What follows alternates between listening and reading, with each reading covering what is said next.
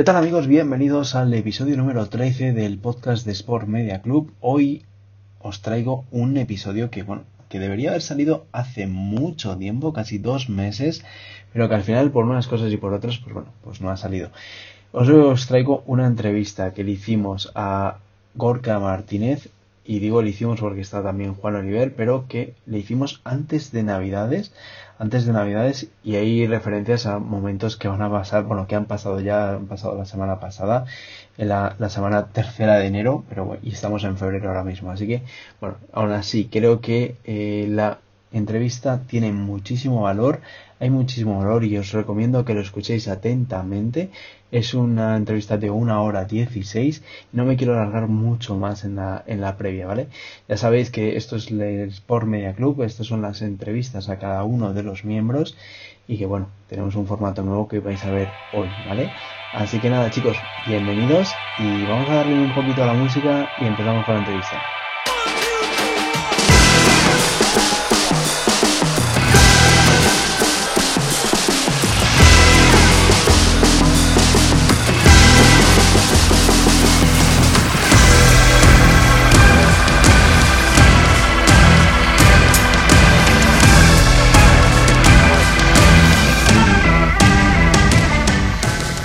Bueno, pues vamos con la entrevista con Gorka Martínez, con el señor Juan Oliver, eh, que fue el que me tiró el guante de poder hacer la entrevista. En vez de eh, yo solo con Gorka, sino que estuviéramos el invitado que nombró y, eh, y yo, en mi caso, y este, estuviéramos los dos juntos haciendo la entrevista al nuevo invitado, al nuevo entrevistado me estoy haciendo un lío que flipa, pero bueno. así que nada, estamos aquí los tres y vamos a hacer la entrevista al señor Gorka. Vamos a pasar un ratito hablando con el señor Gorka, que creo que es una persona que tiene muchísimo que aportar, que aporta muchísimo al club, que da mucho valor. Ha dado también varias masterclass, creo que has dado dos, si no me equivoco. Así que eh, la verdad es que hay mucho valor eh, y sobre todo las conversaciones que tenemos eh, off the record, eh, más allá de las cámaras, en las masterclass, eh, siempre Gorka tiene un valor para dar. Así que bueno, estoy aquí con dos de los grandes de, Sport Media Club. Espero no ponerme muy nervioso. no prometo nada, que coste. Así que nada, bienvenido Juan, que eres tú el que ha liado todo esto. Muy buenas a todos. creo, que, creo que era necesario, creo que era necesario tener a este personaje por aquí. Muy buenas tardes o buenas, buenos días o buenas noches, no sé, cada uno cuando se lo, se lo escuche, que, le deseo eso. Buenos días, buenas tardes buenas noches. Buenos días, buenas tardes, buenas noches. Sí, señor, pues nada, eh, bienvenido y nada, eh, vamos a empezar, empecemos por un principio. ¿Qué, qué, sería lo que te gustaría preguntarle, Juan? La primera pregunta que le gustaría hacerte. Tú que le has, tú que le has eh, traído aquí, que le has liado en esto, ¿qué sería lo primero que le preguntarías? Bueno, eh, yo lo conozco, creo que lo conozco bien. Eh, y muchos de los que estamos en el club lo conocemos, porque es una persona que, aunque siempre cuando habla, eh, crea sentencia. y todos creo que tenemos una opinión sobre Gorka. Me gustaría que él se presentase como él cree que es. O sea, mi pregunta sería, dinos quién eres desde tu cabeza, sin, pensar lo que vean los demás. O sea, eh, la pregunta que sueles hacer en casi todos los inicios, ¿quién es, quién es Gorka? ¿no? ¿Quién eres, Gorka? ¿Quién, es Gorka y, quién, cómo se define Gorka? eso es, eso es. Bueno, pues eh, Gorka es un chaval de, aunque voy a cumplir en breve uno más, eh, pues es un chaval de, que nació hace, creo que son 39 inviernos en, un pueblecito de Tarragona, pero ya desde muy pequeñito tuve la suerte de poder eh, disfrutar de lo que es la nieve, que como dice mi hermana, cuando aparece me cambia la, la sonrisa y bueno, simplemente todo parece que empieza a fluir a partir de que empieza a nevar y decidí, tras convencer o coger el guante que me ofrecía mi madre, instalarme en el Valle de Arán, en Viella, eh, a la edad de 17 años, con la condición de que si la liaba, antes eh, me, instalé en septiembre para iniciar un curso, un ciclo formativo de grado medio de actividades físico-deportivas en el medio natural, y me dijeron que si la liaba antes del Pilar estaba otra vez en casa. Y para eso hace 23 años que, puedo decir que estoy viviendo en, el Valle de Arán y, y, nada, aquí, esquiando todos los días de la temporada, que era una de mis prioridades y de ahí pues primero fue el ciclo formativo de grado medio, luego empezar la formación como profesor de esquí, en la cual pues he estado 14 años impartiendo clases durante todos los días de la temporada en, la escuela más grande o más antigua de, aquí, de la estación de esquí de Vaqueira Beret, que se llama La Escola. Y luego a partir del 2006, 2005, tuve a un fotógrafo que, me marcó mucho, que es Javi Montes, eh, que es un fotógrafo que ha tenido alguna mención, si no mal recuerdo, por una fotografía del quebrantahuesos eh, por National Geographic. Le vi hacer fotografías y le dije eh, que yo también quería hacer ese tipo de, imágenes. Y pues nada, arranqué a hacer fotografías, eh, primero con una analógica, luego mis padres me ayudaron a conseguir una digital que me regalaron para mi cumpleaños y desde ahí pues hasta el día de hoy pues si estamos si eran en 2006 y ahora estamos en 2021 pues ir echando cuentas. Llevo nada un minuto en este telediario. 16 añitos de fotografía más que más que clases de pues ahí estamos. Lo que pasa que durante una época se ha ido eh, compaginando una cosa con la otra hasta que en 2015 cursé tres másters en Barcelona, en el Instituto de la Fotografía de Cataluña. Decidí apostar por formación reglada, hice fotoperiodismo con Pere Virgili, que también me marcó mucho, que es un fotoperiodista del independiente, pero que trabaja básicamente para Lara.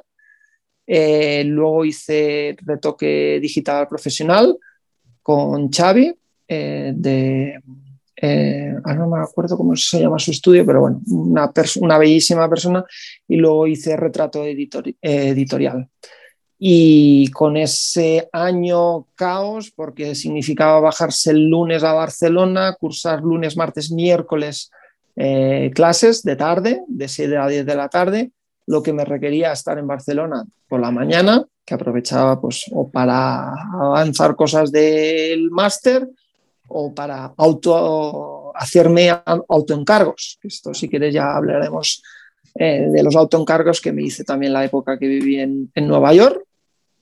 Y pues bueno, 2015 marcó un, año de un antes y un después, ya que, que tomé la decisión de que esto iba todo para adelante, dejar las clases de esquí y centrarme 365 días al año pues con, con el tema de la fotografía y ahora desde los últimos años también en temas de vídeo. Y ese es un poquito Gorka. Eh, vive para la nieve y, en eso estamos. Aquí con, creo que hoy ha pasado Vaqueira 2 metros 40 de nieve acumulada.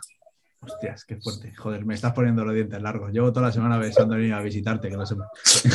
Pues nada, eh, solo aviso.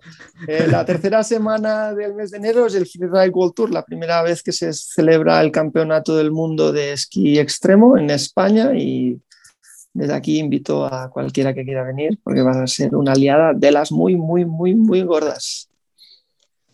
Eso, eso habría que verlo, ¿eh? eso, bueno, joder, me toca la fibra sensible. Eso necesitará soporte, ¿no?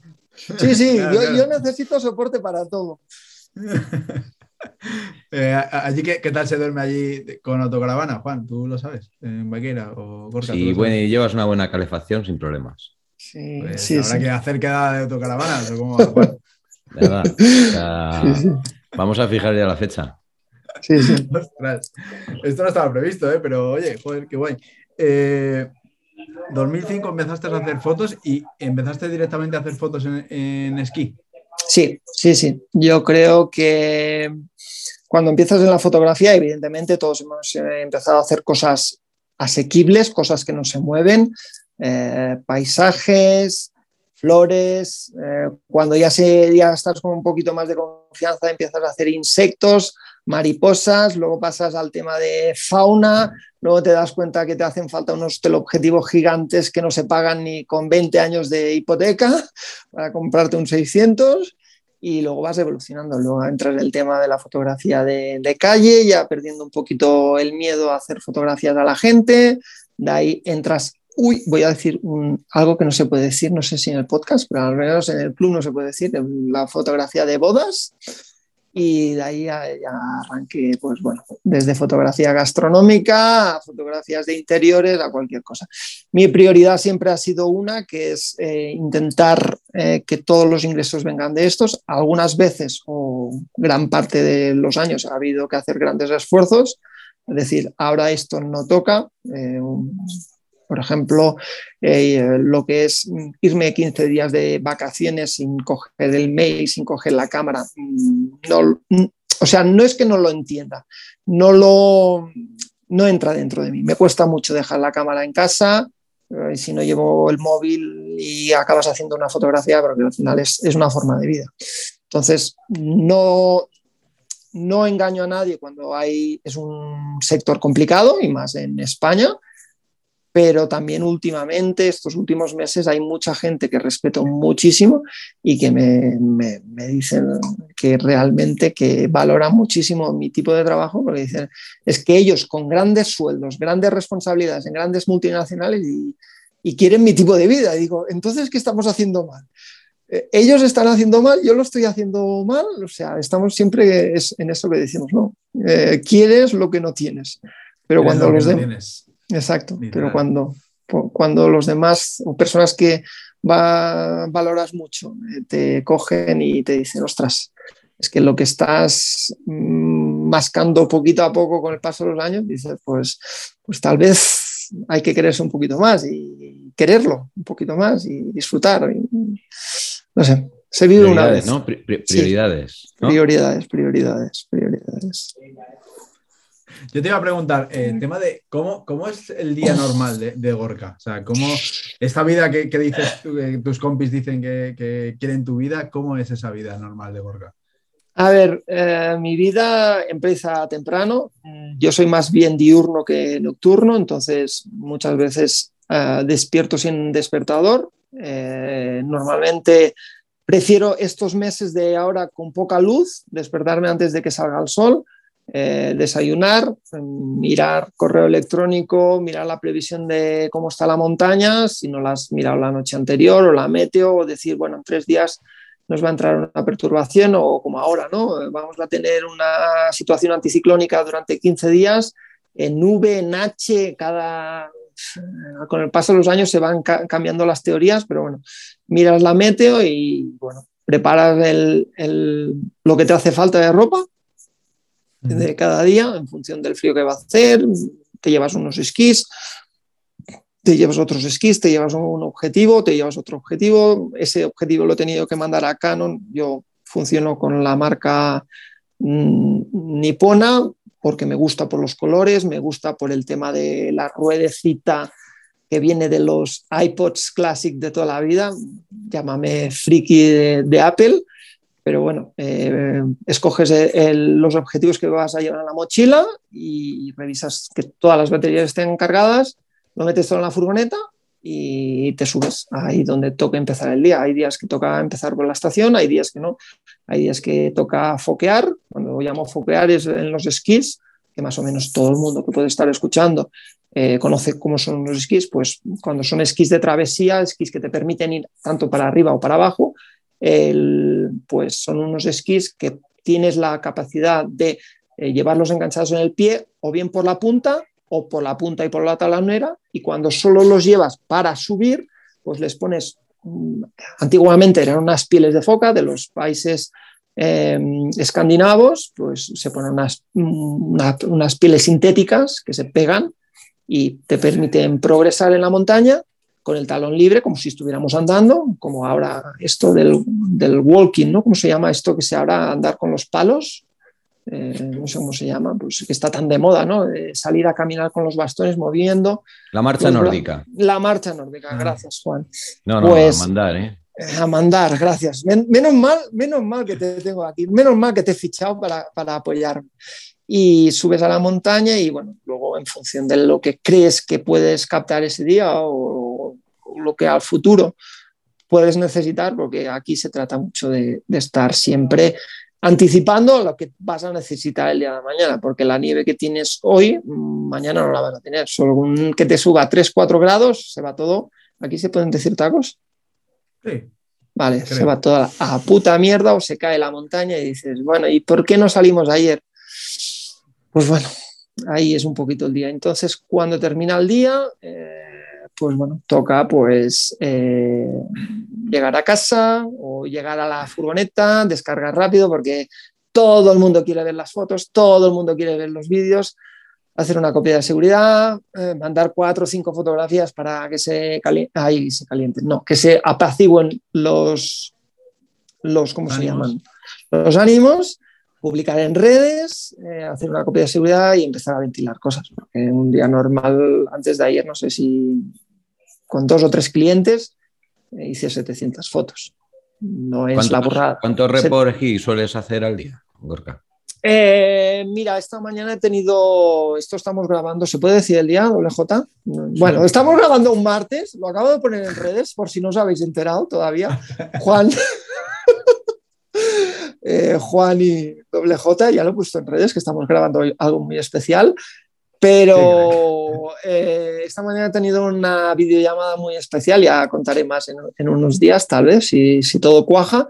Pero la media en temporada baja, podríamos dividir la temporada en temporada baja o temporada alta. Temporada baja es cuando todos estáis eh, en los colegios, en, las oficinas, y temporada alta es, pues eso, vacaciones del colegio, ¿no? Cuando la familia habitual europea, pues los niños están de vacaciones y todo el mundo aprovecha para irse a esquiar. Una temporada baja en tres semanas son dos, tres report esquís. Si luego queréis os cuento qué es el report esquí, porque creo que no lo hemos contado por aquí. Y en temporada alta pues son cinco, ocho a la semana. Vale. Cuéntanos qué es, qué es, o sea, qué, en qué consiste un report esquí. Vale, eh, pues como comentaba, yo mi ilusión de pequeño era ser profesor de esquí porque básicamente eh, quería eh, esquiar todos los días de la temporada y la mejor forma de autofinanciar ese esquiar todos los días era ser profesor de esquí. En 2013 empiezo a ver que el tema de dar clases me aburre y lo reconozco, me aburre. Eh, por aquellos años también pasé una época complicada y solo esquiaba cuando me pagaban, cuando tenía que dar clases, si no me, iba a casa. Y a partir del 2013 quise unir la fotografía y el esquí, mis dos grandes pasiones, en un producto que, con toda la humildad del mundo puedo decir que, que he parido yo solo. Una idea, llamé a David, que es mi amigo de la infancia, que es diseñador gráfico, que ha hecho todo todo lo que es mi, a mi alrededor, el logotipo de GKMPH, el logotipo de Report Ski, que ahora os cuento, pues lo ha diseñado David, de aquí le mando un fuerte abrazo, que también es un gran fotógrafo, que ahora lo tengo por Nueva York también, pero bueno, creé Report Ski, que es la unión de pues, reportaje fotográfico en la nieve, porque considero que todos nos, nos merecemos un recuerdo inolvidable de ese deporte. Y muchas veces Actualmente, ya desde hace unos años, todos llevamos GoPros 360, móviles y todo lo que queramos, hasta si queremos un esquí que nos autograve, pues también seguro que si lo buscamos en el mundo está, pero al final cuando hay detrás de, esa cámara una persona que, está pensando en cuándo hay que captar ese momento, pues la gente pues valora esas imágenes. ¿no? Y en 2013 pues decido dejar un poquito las clases de esquí y empezar pues, a hacer fotografía mientras la, gente esquía, ¿no? Eh, coger a esas familias que, vienen al Valle a la estación de esquí de Bagueira y contar, como ha sido desde este último año, contar en, en una historia pues ese día, ¿no? En 20, 30 fotografías que tengan un recuerdo, pues que ellos se los puedan llevar a casa, los pueden llevar a los móviles, que estén en una comida y lo puedan estar enseñando a sus abuelos, a sus amigos, o subiendo a las redes sociales, ¿no? Esas imágenes que dices, jolín, esta foto como mola. Y dices, pero si es la foto más fácil del mundo. Pero, mm, digo, cuando hay detrás una persona que piensa en hacer esa fotografía o captar ese clip de vídeo, pues es, es diferente. Y en 2013 arranco y hasta la actualidad, cada año un poquito más. Son reportajes, tanto se pueden hacer individual como por pareja, normalmente en parejas, en matrimonios o en familia. Eh, va esquiando la familia ya normalmente a media mañana, cuando ya todos han terminado sus cursos y demás, y esquiar en familia yo creo es un recuerdo inolvidable. Y lo tallan, salen álbumes que se regalan a los abuelos y dicen, jolín, es que mucha gente te llama o te escribe un mensaje, estoy viendo el álbum del año pasado en agosto y estoy en, en Mallorca. Y dices tú, qué grave que en agosto te estés. Pero bueno, es algo muy bonito, es un deporte que en España y en general en Europa la gente intenta al menos una vez al año, sí se puede ir y yo tengo la suerte de que es mi día a día. Y eso es Report Skin, un reportaje fotográfico en la nieve porque creo que todos nos merecemos un recuerdo inolvidable. Has, has, eh, hablado ¿Sí? de lo que se lleva a la gente, de ese Sí. recuerdo que con el paso del tiempo lo abren, lo ven, lo sienten, ¿no? Mm. ¿Y tú qué te llevas de los report esquí que haces? Es complicado, es complicado esa pregunta. Yo me llevo primeramente si, a ver, como ya doble J me ha dicho que aquí se pueden decir palabrotas y se puede sin filtros, primero me llevo mi sustentación. Pensar que un fotógrafo, un videógrafo, un creativo no vive del aire. O sea, al final eh, capto momentos, los entrego eh, en forma de fotografías, en forma de clips, para que esa persona cuando lo vuelva a ver eh, tenga unos recuerdos, pero yo necesito algo a cambio.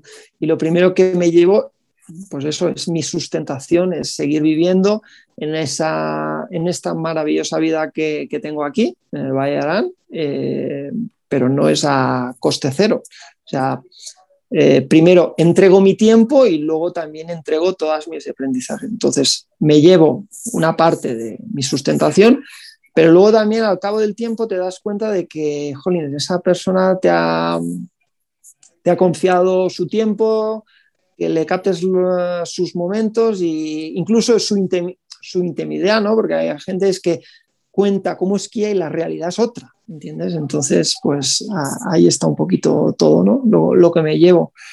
Y bueno, poquito a poco es eh, básicamente una sustentación, otro ca- captar momentos y la otra es hacer realidad mi sueño de que parí un producto hace unos años y que ese producto con esfuerzo, con dedicación y a veces creyendo más en él o menos en él, pues ves como grandes personas eh, que la sociedad ha colocado ahí arriba porque dirigen empresas, pues dicen, joder, qué bien que vives, yo quiero vivir con, como tú, Orca, y dices, jolines, si esta persona que tiene un estatus social, tiene una responsabilidad, o toma unas decisiones sobre un producto, una marca, una empresa que, bueno, que tal vez, bueno, es que no quiero dar nombres porque no tengo, pero tengo la suerte de conocer gente muy influyente en nuestro día a día, en cosas súper habituales en, en nuestro día a día, de cualquier español, cualquier europeo, productos que consumimos, que yo les he hecho fotografías a, su familia y que valoran eh, tener ese recuerdo de sus hijos, de sus parejas, sus exparejas, y lo tienen ahí, guardado en su disco duro, en su nube o en su álbum. Y eso es lo que también me llevo. Pero cada cosa tiene, eh, o sea, una cosa no quita la otra. O sea, primero es la sustentación, la otra captar los momentos y la otra es... No, no, Pues sí, bueno. sí, claro estaba que, eh, que aunque nos guste lo que hacemos, Sí, eh, parte de lo que hacemos lo hacemos porque tenemos que vivir.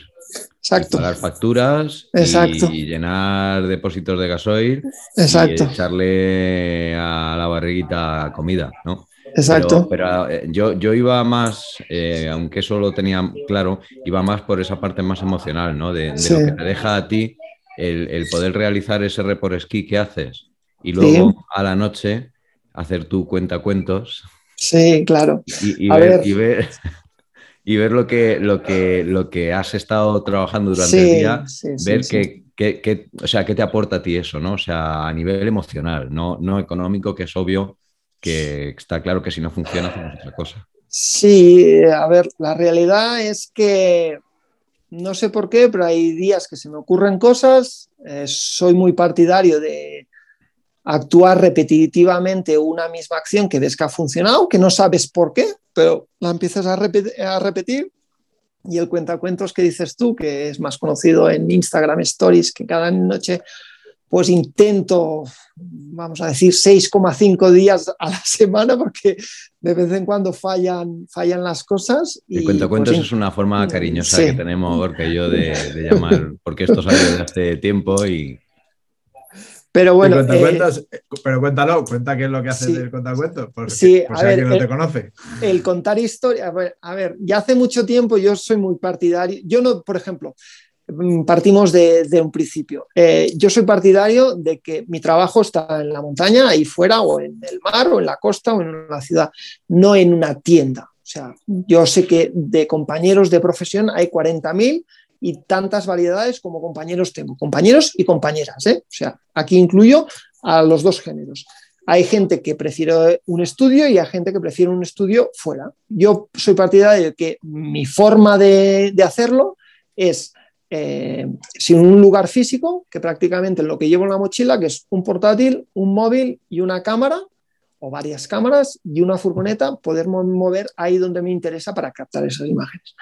Y las redes sociales y la página web arriba del todo, yo creo que es algo básico para cualquier fotógrafo en la actualidad. Entonces, yo le dedico bastante tiempo a las redes sociales para nutrir eh, la, web, que llegue a la gente a, mi web, que es mi casa, que es mi estudio, que es mi tienda de fotografía de la calle eh, mayor del pueblo, pues que cada uno se lo aplique. Entonces, eh, Instagram he ido creciendo con él, creo que me registré también por 2013, el 2013 fue un año un poquito revolucionario para todo, y, a partir de ahí aparecieron las historias y claro, las historias me permiten contar, pero a, mí me gustan las cosas ordenadas. Quien me conoce eh, sabe que soy uno, dos, tres y no nos saltemos de colores, blanco, negro y azul. O sea, así todo bien ordenado.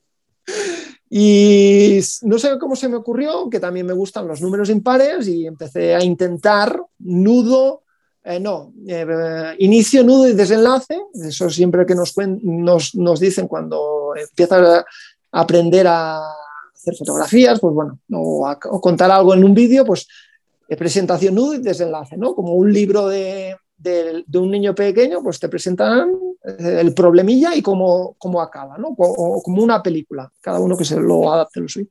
Y hice el contar historias, que es normalmente una fotografía que es eh, la primera del día, en la cual pone la hora y la temperatura, que también va muy relacionado con mi modo de vida, que me gusta que haga mucho frío siempre, porque eso mantiene la nieve fresca. Y a partir de ahí, pues dos, tres fotografías más y una de cierre, que es la de contar historias. ¿no? Cuento la historia de lo que ha pasado en mi día. Intento ser prácticamente fiel a, de, a coger y que las fotografías sean en el día. No me gusta coger fotografías de ayer o de hoy, a veces mm, cuesta, o son las 11 de la noche y salgo al balcón de casa o me voy a pasear por el pueblo cuando no hay ni los gatos ni están las calles puestas, pero ya hago cinco fotografías intentando contar una historia y llego a casa, lo edito rápido y lo subo para antes de las 12 si puedo eh, contar esta historia. Y a partir de ahí, pues pues bueno, van surgiendo el cuentacuentos, pues que Juan decía, venga, va, eh, en, un, proyecto que hicimos eh, este verano pasado, eh, esto estamos hablando, que esto, este podcast está grabando hoy, diciembre del 2021, vamos a dejarlo ahí, diciembre del 2021, pues en, en, junio, si no mal me acuerdo, finales de junio, principios de julio, pues Juan me, me dijo, oye, necesito una mano para un proyecto que tengo en, su tierra, en Albacete, y me bajé, cogí la furgoneta y me bajé a Albacete y las noches después de trabajar eh, de forma em, intensa bajo las indicaciones del señor Juan Oliver, pues empezamos. Venga, hoy, ¿cuál, va a ser el cuentacuentos? ¿no? Porque muchas veces parece que nuestra vida sea de, cuentos, pero no es así, es una vida como cualquiera de los que podemos estar escuchando este podcast. ¿no? Es una vida que hay muchas alegrías, pero también hay muchas cosas que dices, ¿y por qué me está pasando esto? Esto parece un cuento para bien o para mal. Y de ahí viene el cuentacuentos. Pero quiero puntualizar una cosa, porque, eh, que bueno, eh, esto es de Gorka. El, su contar historias, eh, a él, creo que como fotógrafos que somos todos, para, para él le sirve como ejercicio de, práctica, o sea, como una tarea que él se pone y es una, una, tarea que él hace todos los días, su fotografía, su fotografía, y, no dejas de estar en contacto con, tu trabajo y con eso que amas, ¿no? Que, es la fotografía al fin y al cabo.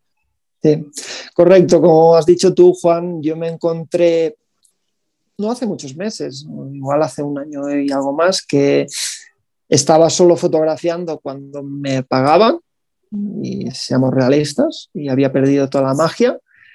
Y igual que también pasó en, bueno, 2014, 2015 que, o 2013, no, no recuerdo mucho, muy bien, eh, perdí las ganas de, esquiar y solo esquiaba cuando me pagaban. Y aquí ahora solo fotografiaba cuando me pagaban y dijo, y el Gorka que en 2006 eh, cogió la ilusión, hacía fotografías a cualquier bicho, yo me acuerdo tengo, tengo las fotografías incluso ya no del negativo, sino del digital, las primeras imágenes, con aquella creo que era una Nikon D50 que me regalaron con un kit, un 1850 y un 55-200 o algo así. Eh, pues hacía fotografías a cualquier cosa. Y ahora se había convertido en mi trabajo, o, es mi trabajo, pero solo fotografiaba cuando el cliente me pagaba. Y digo, eso no vamos bien. Porque además la gente se, me lo dice, dice, Gorka, ¿qué, te está pasando? Digo, las fotografías no. Y pues bueno, con este ejercicio de que ya sabemos que las redes sociales te exigen estar creando contenido cada día o prácticamente con una idea muy rápida, pues me he ido auto, auto encargando encargos para, ir progresando y que esa creatividad y esa ilusión no, decaiga, ¿no? Con eso que no, mencionaba antes, ¿no? En 2011 estuve viviendo en Nueva York, eh, nos fuimos a Nueva York por aquel entonces con mi pareja y estuvimos todo el otoño y yo cada semana eh, nos levantábamos el lunes, la única, o sea, teníamos dos prioridades. Una, mejorar nuestro inglés, que yo no lo conseguí, y, luego conocer mucho la, ciudad, vivir, intentar, ahora voy a soltar una primicia, intentamos instalarnos a vivir en Nueva York, pero luego nos dimos cuenta lo difícil que era. Eh, podríamos alargarnos mucho, pero fue muy... Los primeros tres días en Nueva York eh, fueron duros, porque nos dábamos cuenta que hacía falta una cantidad de dinero impresionante. Pensar que nosotros veníamos de vivir en un pueblo que hay 60, 70 personas y ahí en la escalera, me acuerdo que la primera noche la pasamos en un hostel, en la habitación éramos 20. o sea, pasamos de vivir en un pueblo que éramos 60, que cada uno tiene su casa, a una habitación que estábamos 20. Y en Nueva York lo que hice durante todas las semanas que estuve allí, eh, me hacía un, un autoencargo. Eh, una semana fotografía taxis, otra semana eh, tapas de estas de hierro de, ¿cómo se llama? De ayudarme.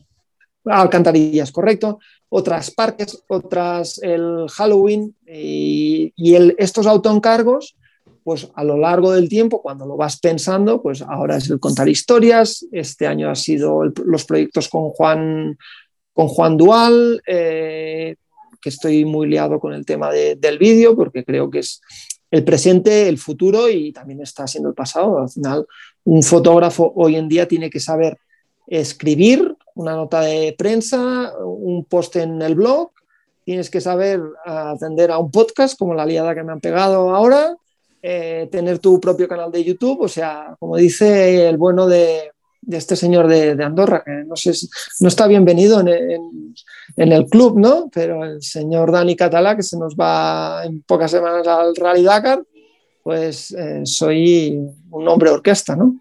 O sea, puedo estar unos días en, Andorra y como decirle, ¿no? Estar esquiando, editando, grabando con el dron y decirle, oye, eh, señor señor andorrano, déjame wifi que ya tengo las fotos ¿Cómo? Sí. Pues sí, hay que ser un poquito hombre orquesta, crearse autoencargos y, y para adelante en este mundo del creativo, que no es fácil, pero es muy agradecido.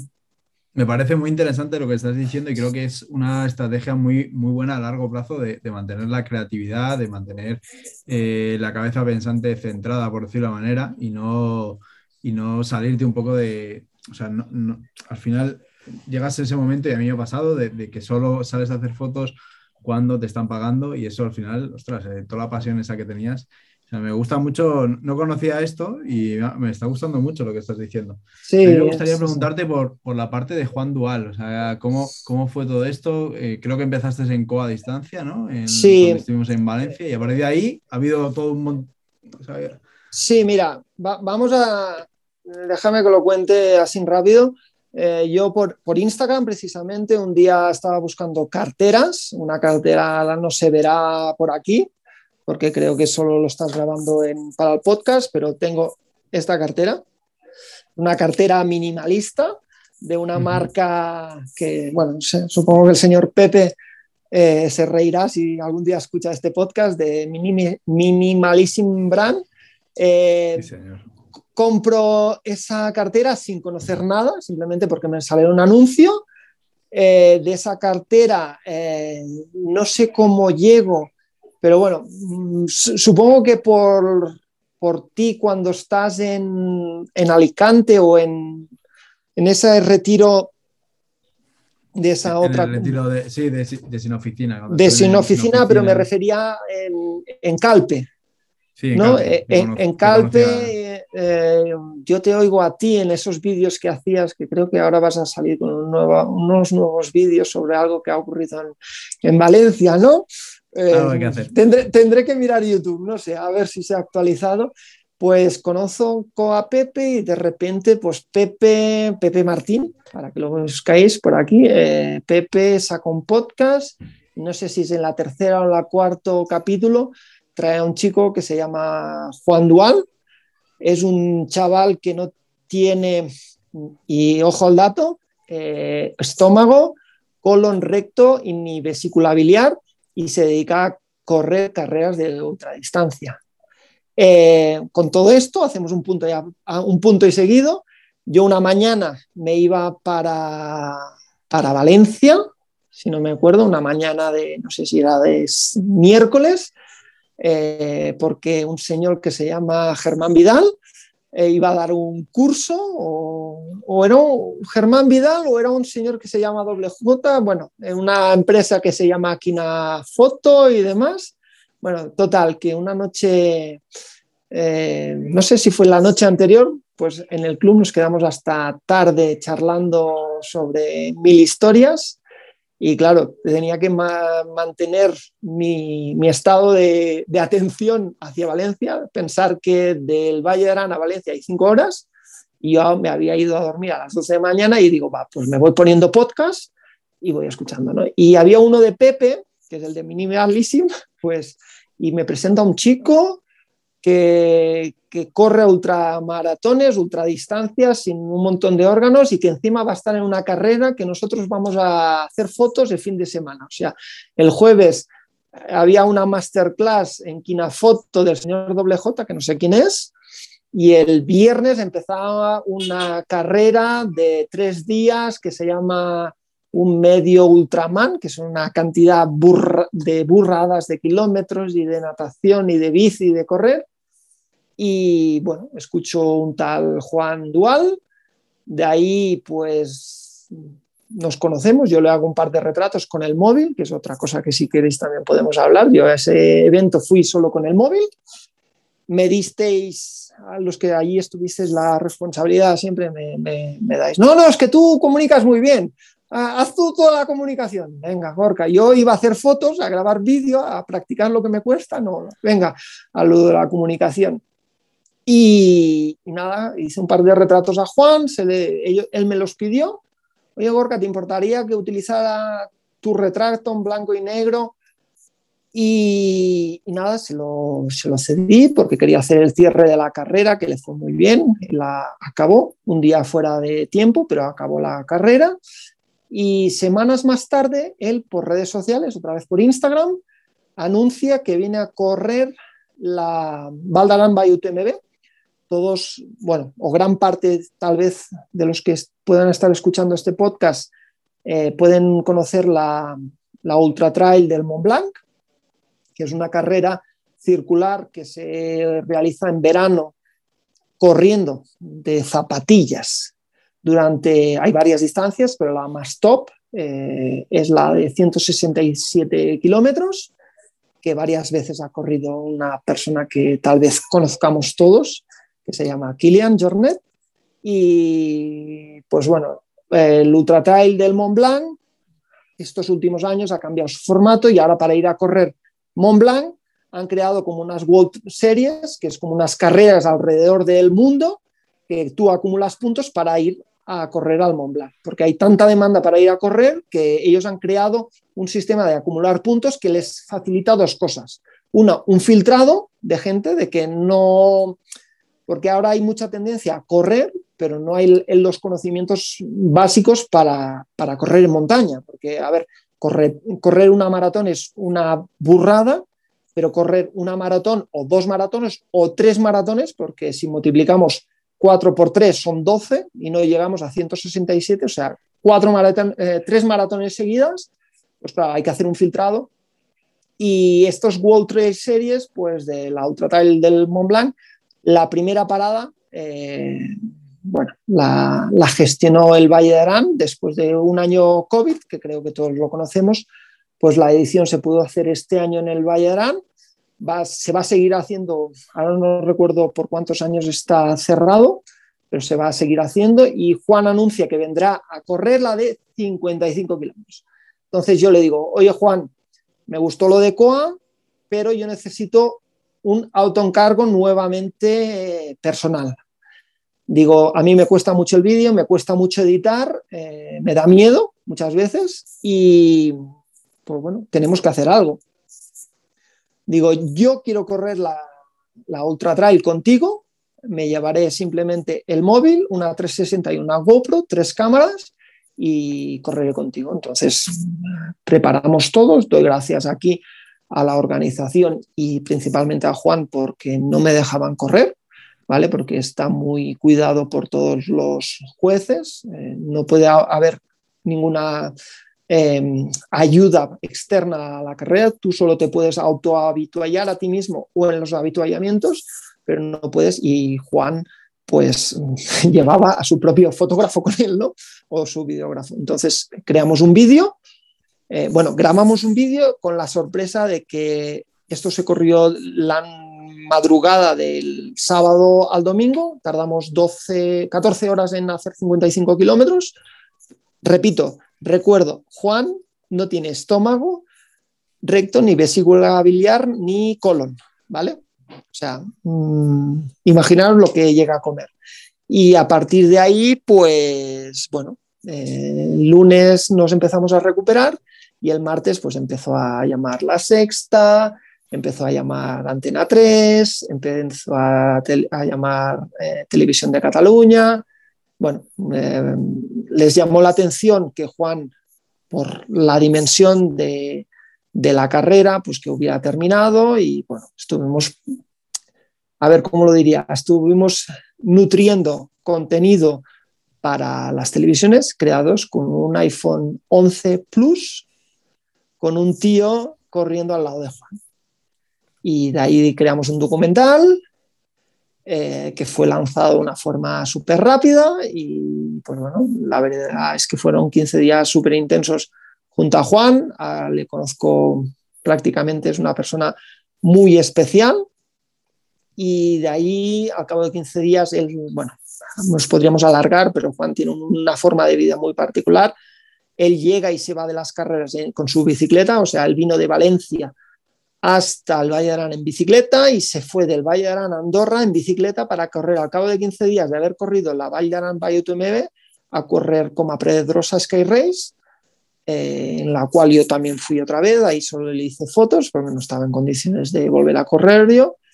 Luego hemos estado preparando varios proyectos durante el verano para intentar que marcas eh, pudieran, a ver, em, hacerse cargo de todo lo que se necesita para producir estos vídeos, porque yo era un proyecto personal, el de Valdarán by UTMB, que se grabó en julio, que lo costé yo todo, mi parte, Juan se costó la suya con la ayuda de sus patrocinadores, pero yo costé la mía pero luego intentamos en julio y en agosto varios proyectos que no han podido salir. Hay muchas horas de preparar dosieres, llamadas, reuniones, no salió. Y ahora el último proyecto que ha, sido otra vez auto, autofinanciado por nosotros, que fue la carrera del Valle del Genal, que es en, Málaga, que es una sierra que es, bueno, que la forma de vida es a través del corcho y de la castaña y en septiembre sufrió uno de los incendios más importantes de este año 2021 en la península. ¿no? Si vosotros imaginaros que a esos castaños y a esos robles los quemamos, ¿qué le queda a ese valle? Pues en ese valle hay una carrera también de estas de ultradistancias, circular que corre por alrededor de une 13, creo que son 13 eh, pueblos, pueblos de, 60 habitantes, ¿eh? no, o sea, siempre vamos a correr a las antípodas del, mundo, ¿no?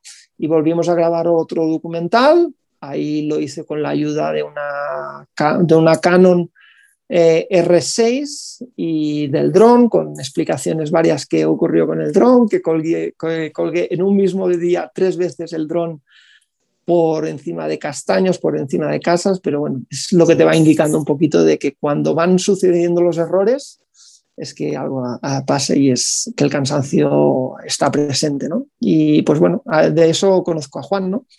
Y de aquí le mando un guiño que esta semana acaba de lanzar su libro y que, creo que algunos de los que estáis por aquí en breve lo tendréis en mano. Una, una, te quiero hacer una pregunta, Gorka. Venga. Que voy. Me arranco. A ver, arranca. Em, ¿qué, te enseñó? Seguramente J ponga cara de póker. Pero, eh, ¿qué te enseñó? Eh, ahora has estado haciendo todos estos proyectos, la carrera, la, la Valdarán, ¿vale? Son proyectos exigentes que requieren de una disciplina, que requieren de un entrenamiento. Yo, por suerte, lo conozco más o menos. ¿vale? ¿Qué te enseñó tu vida profesional de ciclista eh, eh, para, poder, para poder afrontar todo esto? A ver, Porque mi amigo Gorka ha sido ciclista profesional. Bueno, eh, a ver, eh, yo puedo decir que antes de todo esto tuve una época, unos años que... Antes de todo esto tuviste una bici, ¿no?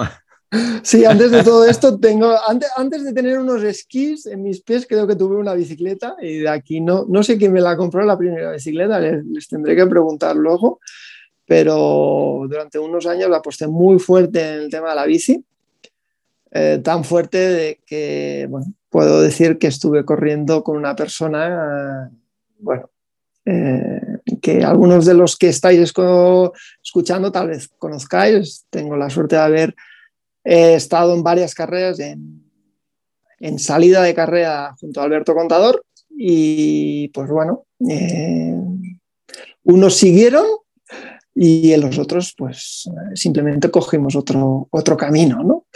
Eh, luego, años después, le pudo hacer fotos cuando estuvo en su época del Astana. Y, pero bueno, sí, eh, la época del ciclismo me enseñó pues que había que empezar en, en octubre entrenar para que resultados por allá en abril, mayo, junio empezaran a salir, ¿no? y autodisciplina, pues como dice mi médico de confianza, ¿no? Y al loro porque voy a soltar una, una de las gordas. Jotas, me has dicho que no hay filtros, ¿eh?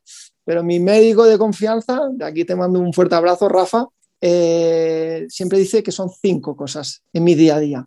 Dormir, beber, comer, hacer deporte y, en mi caso, ir con mujeres cuando te dejen y no lo voy a decir más fuerte porque suena mal, ¿no? Pero Rafa siempre me dice, le llamo, él, es natural de aquí, del Valle de Arán, pero ejerce en otra comunidad autónoma y le llamo, oye Rafa, es que no me encuentro bien, patín y patín. Morga, de las cinco cosas, ¿en cuáles estás fallando? Digo, la primera, no estoy durmiendo. Dice, pues ala, chaval, juega y a dormir.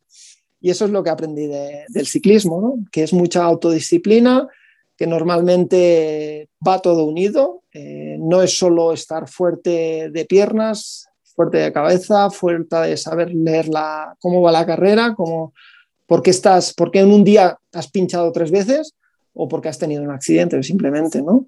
Porque a veces las cosas no ocurren porque sí. Entonces, pues la época de ciclismo, a la cual eh, he hecho en falta, de, hecho, he hecho en falta. últimamente he vuelto a pedalear después de casi 10 años. Cuando decidí soltarlo, o sea, vendí todas mis bicicletas y dije, a la mierda la, el puto ciclismo, porque no había conseguido dónde estaba mi meta, ¿no?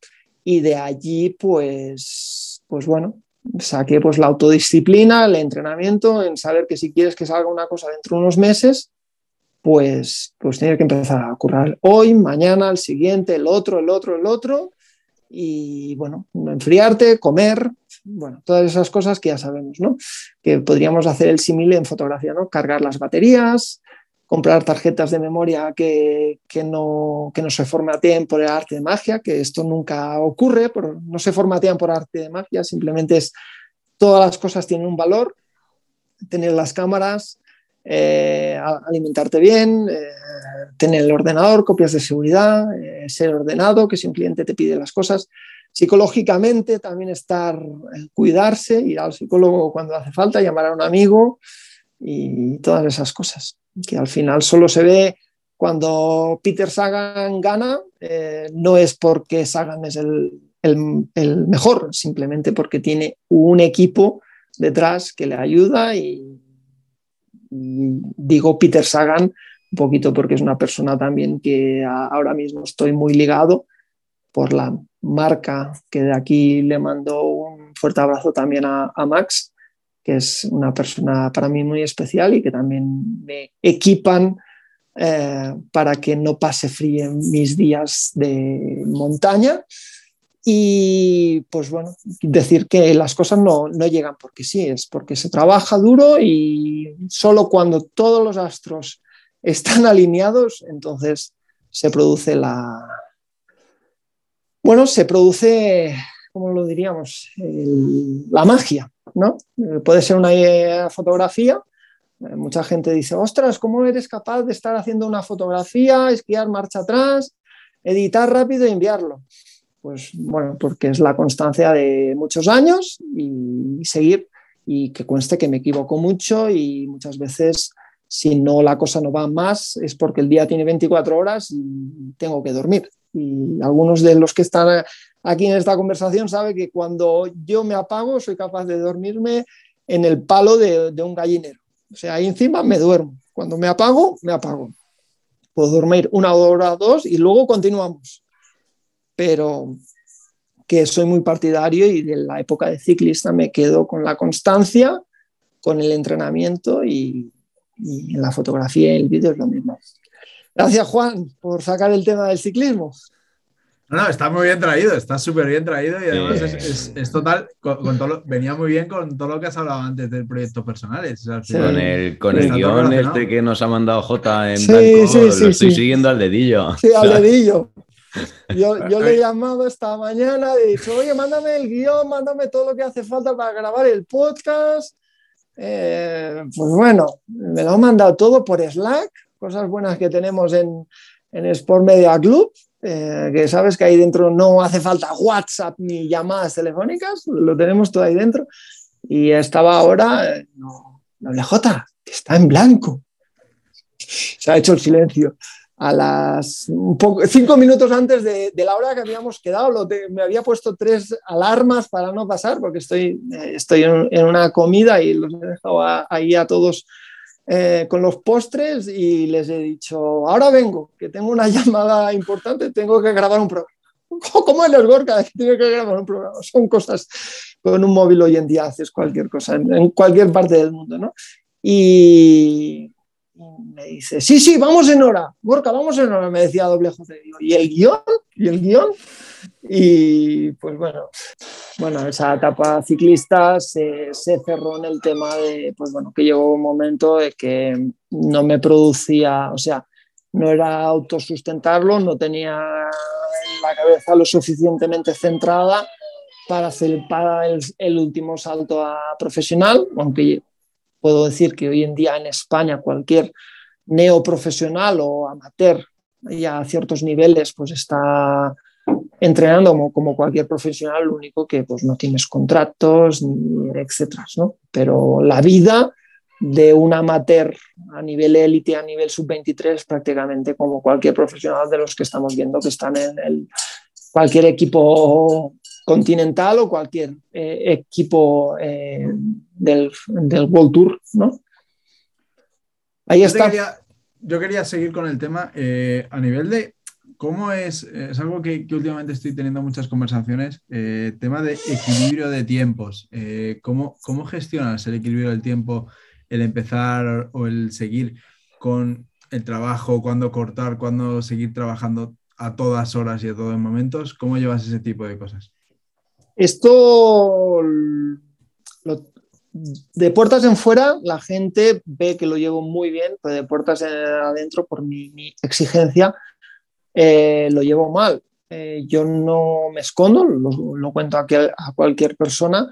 Yo utilizo una, una aplicación en la cual tengo los proyectos y cuando empiezo con un proyecto, dentro de cada proyecto le tengo unas tareas, pues sesión de fotos, revisión de material, eh, llamada con el cliente, eh, mails con el cliente, copias de seguridad, pues en cada proyecto le voy aplicando y luego al final, cuando terminas, pues esa aplicación te da un, cómputo total que normalmente si eso lo multiplicas por el, por tu precio por hora, pues te da una cifra que es lo que tendría que ser la factura. Yo me baso un poquito en eso, pero lo que también me doy cuenta después de muchas charlas aquí, eh, bueno, cuando acaban nuestras jornadas de trabajo, pues que esta profesión tampoco no entiende de dos y dos son cuatro. Muchas veces eh, a un proyecto le dedicas 20 horas, pero al cliente no te puede pagar esas 20 horas porque se, transforman en presupuestos que, son inviables. Y muchas veces tienes que estar eh, inventando en cada proyecto y no puedes repetir en, dos proyectos el mismo sistema. Entonces yo lo que hago es medir mucho el tiempo que le dedico a cada proyecto para ver si es viable o no es viable. Porque al final lo que estamos vendiendo es nuestro tiempo, nuestra, también nuestra eh, experiencia, nuestra forma de ser, pero estamos vendiendo nuestro tiempo, ¿no? Mientras yo estoy creando un contenido para un cliente o para un proyecto, no estoy en el sofá de casa. Yo puedo decir que hace muchas semanas que no estoy en el sofá de casa tranquilo eh, mirando la tele. Uh, enciendo la tele para ver un par de vídeos de YouTube mientras ceno y los días que estoy en casa, eh, en casa ¿no? porque hay días que me quedo en la furgo porque dices, entre que vas a casa y vuelves a casa, son media hora, tres cuartos de hora que, lo, dedicas a, estar editando o, estar haciendo cualquier otra cosa, ¿no? Y pues bueno, yo lo mido un poquito en ese sentido. Y también, pues bueno, hay que empezar a meter un poquito de freno a esos proyectos personales que dedicas mucho tiempo, que te traen una carta de presentación muy importante, pero también llega un momento que no puede, no es un todo vale. No vale quedarse hasta las 12, la 1, las 2 de la mañana editando un proyecto y a la mañana siguiente estar súper cansado. Como decía al principio, yo soy más de diurno que nocturno, entonces eh, no es un todo, ¿vale? Llega un momento que tienes que hacer el trabajo dentro de más o menos lo que se ha acordado, siempre es un poquito más de lo que se ha acordado, pero es decir, mira, ¿qué es lo que se va a hacer? Esto, esto y esto. Una vez entregado, se puede siempre mejorar, pero una vez se ha terminado esas partes, se entrega y si hay que hacer más cosas, pues se vuelve a presupuestar o se vuelve a hacer otro acuerdo y se sigue adelante. Pero creo que el tiempo es lo que estamos eh, ofreciendo y no, no, no es un todo vale. No es un todo vale porque si no luego te pasa factura, eh, te quita tiempo de la familia, de, o sea, primero sería, te quita tiempo de tu salud, de tu familia, de tus amigos, de lo que te hace, de lo que te hace ilusión y llega un momento que, que petas, que petas. O sea, no conozco a ningún compañero ahora mismo que me venga a la cabeza que no haya petado. Petado en el sentido de que estás agotado, que ya no se te ocurre nada más y es por el cansancio de dedicarle tanto tiempo a los proyectos que, que nos tenemos que querer un poquito más a nosotros mismos. Y si no te quieres, al final no salen, no salen los proyectos adelante. Ni, eres creativo, ni eres productivo, ni todas esas cosas. Que... No sé si me he alargado mucho, pero todo se basa en medirlo y saber decir no. Es, es un poco lo que comentaba yo en, la, en mi podcast, ¿no? O sea, en, y lo que se habló, en mantener ese equilibrio, ¿no? De, de proyectos personales, de tu tiempo, de, hacer cosas para ti, eh, junto a lo que te da de comer, que es tu trabajo. O sea, mantener ese equilibrio eh, creo que es, bueno, es un trabajo más que hay que poner en esa aplicación que tú tienes y ver cuánto tiempo se le dedica. Mm, sí, sí, totalmente. Saber que no todo vale, no, el día tiene 24 horas para todos y todos tenemos eh, nuestro día marcado. Entonces, lo que hagas con tu tiempo de ahora hasta ese día solo depende de ti mismo. Y por suerte o por desgracia, en el mundo que vivimos, el primer mundo, como le llama mi amigo Felipe Pasolas, eh, los problemas del primer mundo aquí es, jolines, no sé, ¿qué vamos a cenar esta noche? ¿no? Pues también es decir, vale, mm, esta noche, ¿qué voy a hacer para aburrirme? Y yo considero que llevo muchos meses sin saber qué, es, que no sé aburrirme, o sea, no sé aburrirme. Cuando no tengo un proyecto que me llama la atención, me lo busco rápidamente y también hay que meter un poquito, un poquito de freno y dedicarle tiempo a lo que decíamos, la salud, porque al final cuando te vas el que más pierde eres tú, evidentemente los que se quedan eh, lo pasan mal unos meses, unos años, o en caso si hay algunos padres que han perdido los hijos, pues ya de por vida, pero el que más pierde eres tú, porque cuando te, te, encierran ahí dentro, se acabó. Como dice Juan Dual, eh, cierras sesión, eh, con el símil de, Windows, ¿no? Yo ya puedo cerrar sesión. Hoy, si se acaba mi vida hoy, estoy en paz. Pues eh, dedicarle un poquito de tiempo a uno mismo, a la familia, familia, amigos, cada uno en su formato y a partir de ahí, pues eh, luego viene el curro, ¿vale?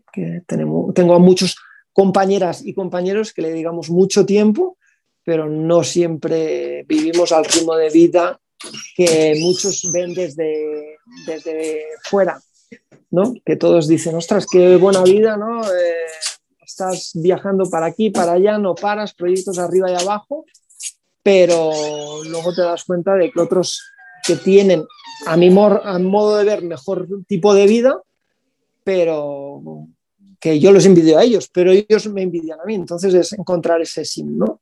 Y buscar esas cosas que te hacen feliz y, vale, hoy he currado, sí, vale, pues ahora es mi tiempo y me voy a hacer lo que yo considero que tengo que hacer, porque mañana vuelve a salir el sol la cámara está en su sitio y las eh, tarjetas de memoria no se han formateado si tú no les das a que se formate. Lo digo porque muchos me dicen, oh, es que me ha pasado esto en la cámara. Las cosas no pasan porque sí. A veces sí, ¿eh? A veces sí.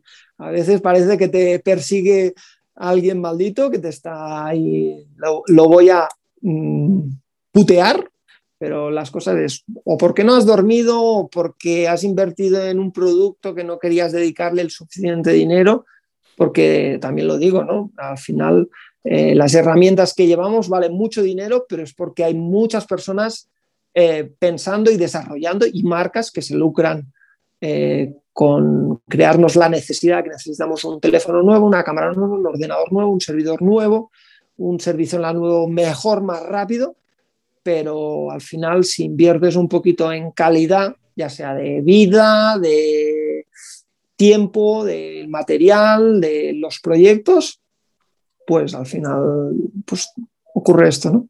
Que estás en un podcast con tres buenos amigos que los conocí a través de, de un congreso, primero virtual, luego confirmarlo en uno presencial en Madrid y pues bueno, seguimos hacia, hacia adelante, no sé hacia dónde ya es por Media Club el día de mañana, espero que estemos mucho tiempo eh, ahí, yo siempre se lo digo a WJ, eh, a mí no me sirve de nada que, vaya esto a tope durante un año, yo lo que quiero mi premisa, eh, que algunos de, por aquí lo dicen, dentro de 10 años, me lo recordáis mucho, quería decir, dentro de 10 años eh, quiero seguir en este, en este tinglao porque me hace feliz, pero sobre todo porque me produce sustento, ¿no? Para poder pagar esas facturas.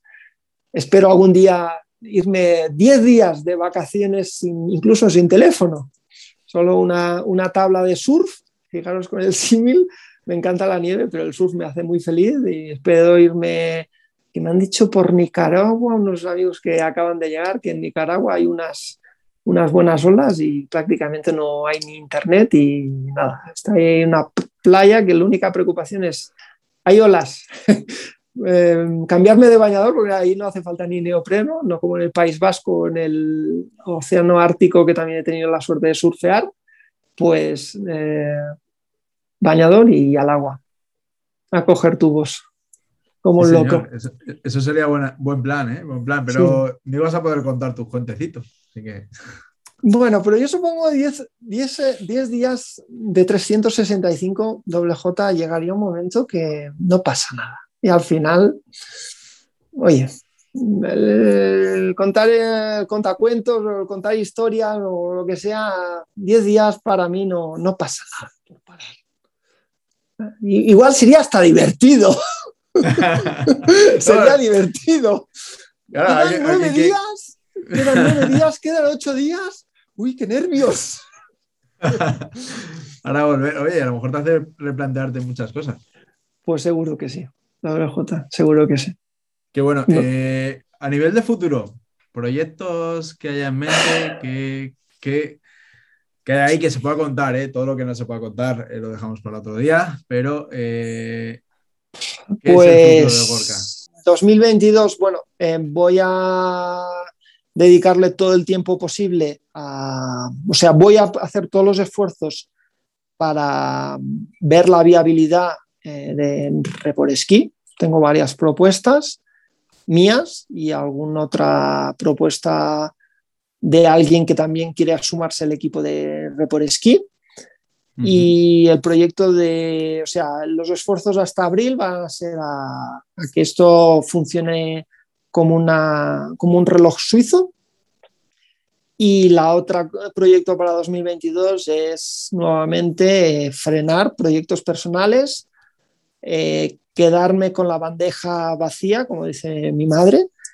No te quedes con ningún proyecto pendiente de entregar, termínalo todo, entrégalo todo y abúrrete un poco. Yo creo que los proyectos para 2022 serán esos.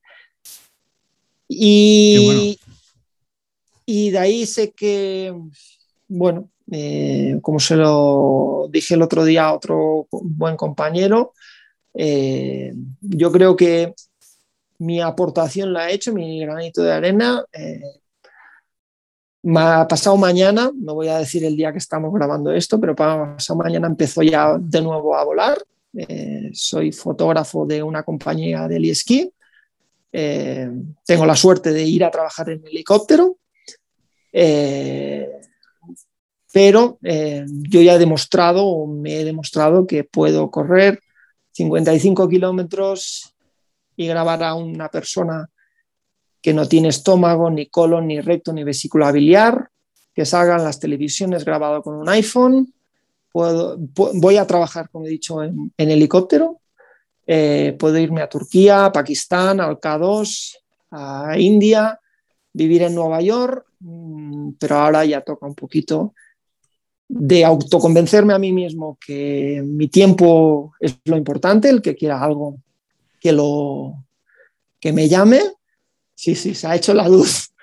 Que el que, que necesite algo, que solo tiene que mandarme un correo electrónico y hacerme una llamada y, que todo para, para, adelante. O sea, pero el resumen para 2022 es eh, bandeja, de, bandeja, bandeja de entrada vacía y descansar un poquito. Que me tengo que ir a, Mongolia, me voy a Mongolia. Que me tengo que ir a, a Patagonia, me voy a Patagonia. Que todo el mundo lo sabe. Estoy deseando que Japón abra sus fronteras para alargarme. Necesito un invierno para mí y, pues bueno, esquiar puede ser eh, Japón, puede ser Canadá, puede ser Chile, no sé, pero el tema está en que eh, hay que aburrirse un poco. Gorka necesita aburrirse un poco y si no llegamos a los 10 años como fotógrafo, pues ya haremos otra cosa.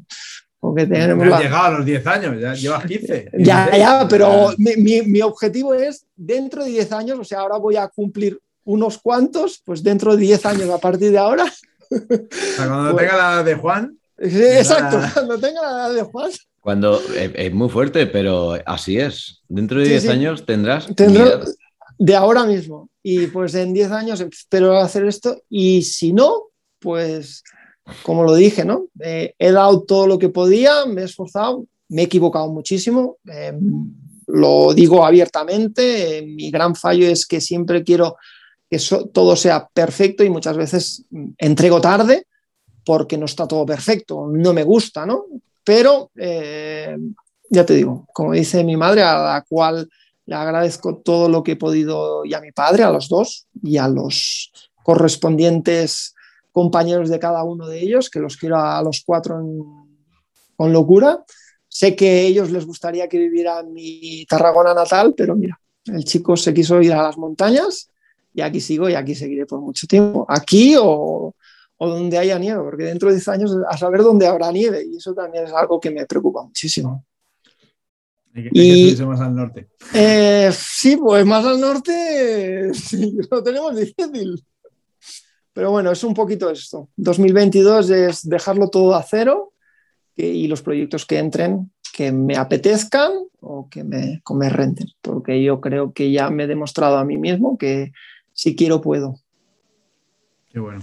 Qué bueno, pues nada, eh, preguntaremos, ya, ya, haremos una actualización de este podcast con la bandeja cero y ya te mandaré un, mensajito. Vale. Como, para que no esté a cero del todo. Vale. Bueno, pues eh, ya por no alargarlo mucho más, porque ya llevamos creo una hora hablando, así. Vale. Eh, bueno, por llegar a un poquito al final, ya sabes la pregunta.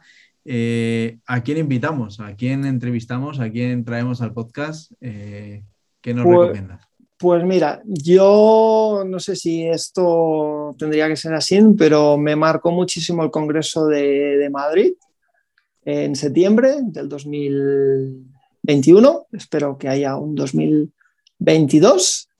Eh, creo que el próximo podcast me gustaría estar aquí la charla con Juan Sanso, que es un chaval de Barcelona que graba en vídeo, que baja en patinete de estos de, ruedas eh, sobre asfalto, grabando y bueno, pues creo que el siguiente será él. Creo que los que llamamos un minuto en este telediario, tenemos que echar una mano a los que, bueno, llevan nada, unos segunditos menos que nosotros, pero que ah, yo me considero joven o mayor en función de cómo se vea, pero que las nuevas generaciones están llegando muy fuertes, hay que aprender de ellos y ellos de nosotros, pero esto es bidireccional y que creo que Joan te toca. O sea que pues ir, buscando agenda, que eh, habrá que hacer un nuevo podcast. Habrá que hacer un nuevo podcast antes de que llegue después de Navidad, porque si no va a llegar Navidad y te perdemos de vista, seguro. Te, me perdéis de vista. Quedan dos semanas. Vale, tengo dos semanas, perfecto. Tienes dos semanas. si no, nos vemos a partir del 10. Y aviso que ya hay una perturbación que llega para el 8 de enero y que ya nos vamos al 20 de, de, enero. Y si algún proyecto sale, de esos de que de repente te llaman y te dicen, nada, te vas a Turquía una semana a hacer el esquí, pues nos vemos, nos vemos para el 30. Vale, tenemos, tenemos dos semanas, eh, no, hay problema. Y una, ya, estamos y una ya, ya, ya estamos al segundo día de la semana. vale, cierto. Pues nada, muchísimas gracias, Gorka. Eh, me, ha, encantado la charla contigo y con, Juan. Y la verdad es que, nada, darte las gracias por, este ratito, por contar todas estas cosas. Y creo que eh, animo a la gente a que lo escuche y que incluso le dé una, una doble vuelta y saque muchas de las cosas que hemos hablado. Creo que hay mucho valor en lo que has dicho. Pues sí, hay un poquito de valor y el que necesita cualquier cosa, siempre lo digo, eh, estoy abierto a cualquier correo electrónico, llamada telefónica, si alguien se quiere venir al Valle, eh, doble J es señor Juan Oliver. Eh, os podéis venir, Casa del Fotógrafo está abierta para todos, hay wifi 300 simétrico, hay tres habitaciones, unas vistas espectaculares, estación de esquí para todos, para todos nosotros, Free Ride World Tour, la tercera semana del mes de enero. Y si no, primavera es un lugar increíble para venir con la familia, porque Gorka me parece que para Semana Santa se va a ir, no sé dónde, pero en busca de la nieve. Sí, señor. Yo, es, eh, por eso yo quería que este señor eh, estuviese por aquí, porque eh, yo considero, creo que, una de las, de las mm, partes más importantes para uno ser feliz es ser libre. Y este señor es libre. Por lo tanto, creo que, es feliz. Sí, sí. Bastante feliz sí que soy. Lo que pasa que como todos y como en la época de ciclista, mañana hay que volver a salir a entrenar, hay que hinchar las ruedas, hay que echarse comida al bolsillo de atrás y saber que mañana igual toca entrenar 200 kilómetros porque en abril igual te toca una carrera importante que tienes que sacar o en septiembre o cada uno pone sus proyectos. Planificar y nada, mañana desayunado y a, entrenar cada uno lo suyo. Y terminar todos los proyectos que hay pendientes. ¿Dónde, podemos, ¿Dónde pueden encontrarte? Para quien no, quien no los conozca. Que a ver, eh, mi casa es eh, la web gkmph.com, que son mis iniciales, Gorka Martínez Fotógrafo, otro, daría para otro podcast. Y todas las redes sociales, desde Facebook, que ya no lo utilizo, Twitter, Instagram, TikTok, eh, YouTube, es gkmph.com, o sea, gkmph, y a partir de ahí eh, todo para adelante. O sea, también hay newsletter, también hay todo lo que queráis. Apuntaros a la newsletter de los jueves, que es donde cuenta sus, sus reflexiones, que yo estoy ahí apuntado y me encanta. La web es mi casa, cada fotógrafo decide o cada creador de contenido decide dónde está su casa, pero para mí es la web, las redes sociales, eh, el teléfono siempre cargado, con una tarjeta SIM del país que estés viviendo y ala, para adelante, que ser feliz cuesta poco. Bueno, pues acabamos el capítulo aquí, así que nada, muchas gracias eh, Gorka por tenerte y eh, a Juan Oliver por toda esta liada que has creado. Un abrazo. Ah. Gracias, gracias. Gracias, Juan, por liarla. Eh, siguiente capítulo.